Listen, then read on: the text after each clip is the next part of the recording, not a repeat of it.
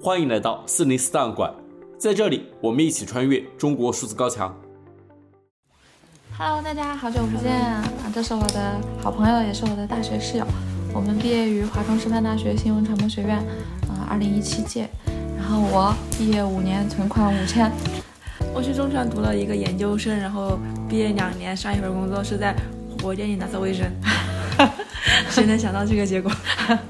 大家刚才听到的声音，来自一条为“毕业五年，存款五千”的视频。这则视频在中文互联网上引起热议。视频中，两位寒门名校毕业生讲述了自己毕业五年后一事无成的经历。由此，网友纷纷发出了疑问：为什么年轻人都存不到钱？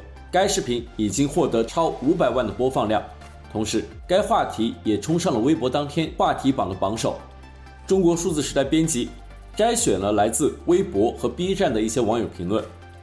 网友小张超坚强评论说：“是我国工资基数太低了，谢谢。”网友小小米纳米评论说：“反正专家嘴里永远是年轻人的错。”网友大眼怪萌评论说：“年轻人顶着压力活着就很不容易了。”网友看每次日出日落评论说：“连个正经工作都难找，存个蛋的钱。”网友。鸭口下一站九评论说：“因为工资上涨的速度追不上物价上涨的速度。”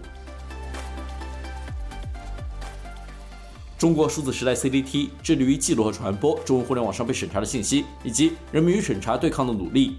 欢迎大家通过电报 Telegram 平台项目投稿，为记录和对抗中国网络审查做出你的贡献。投稿地址请见本期播客的文字简介。阅读更多内容，请访问我们的网站 cdt.media。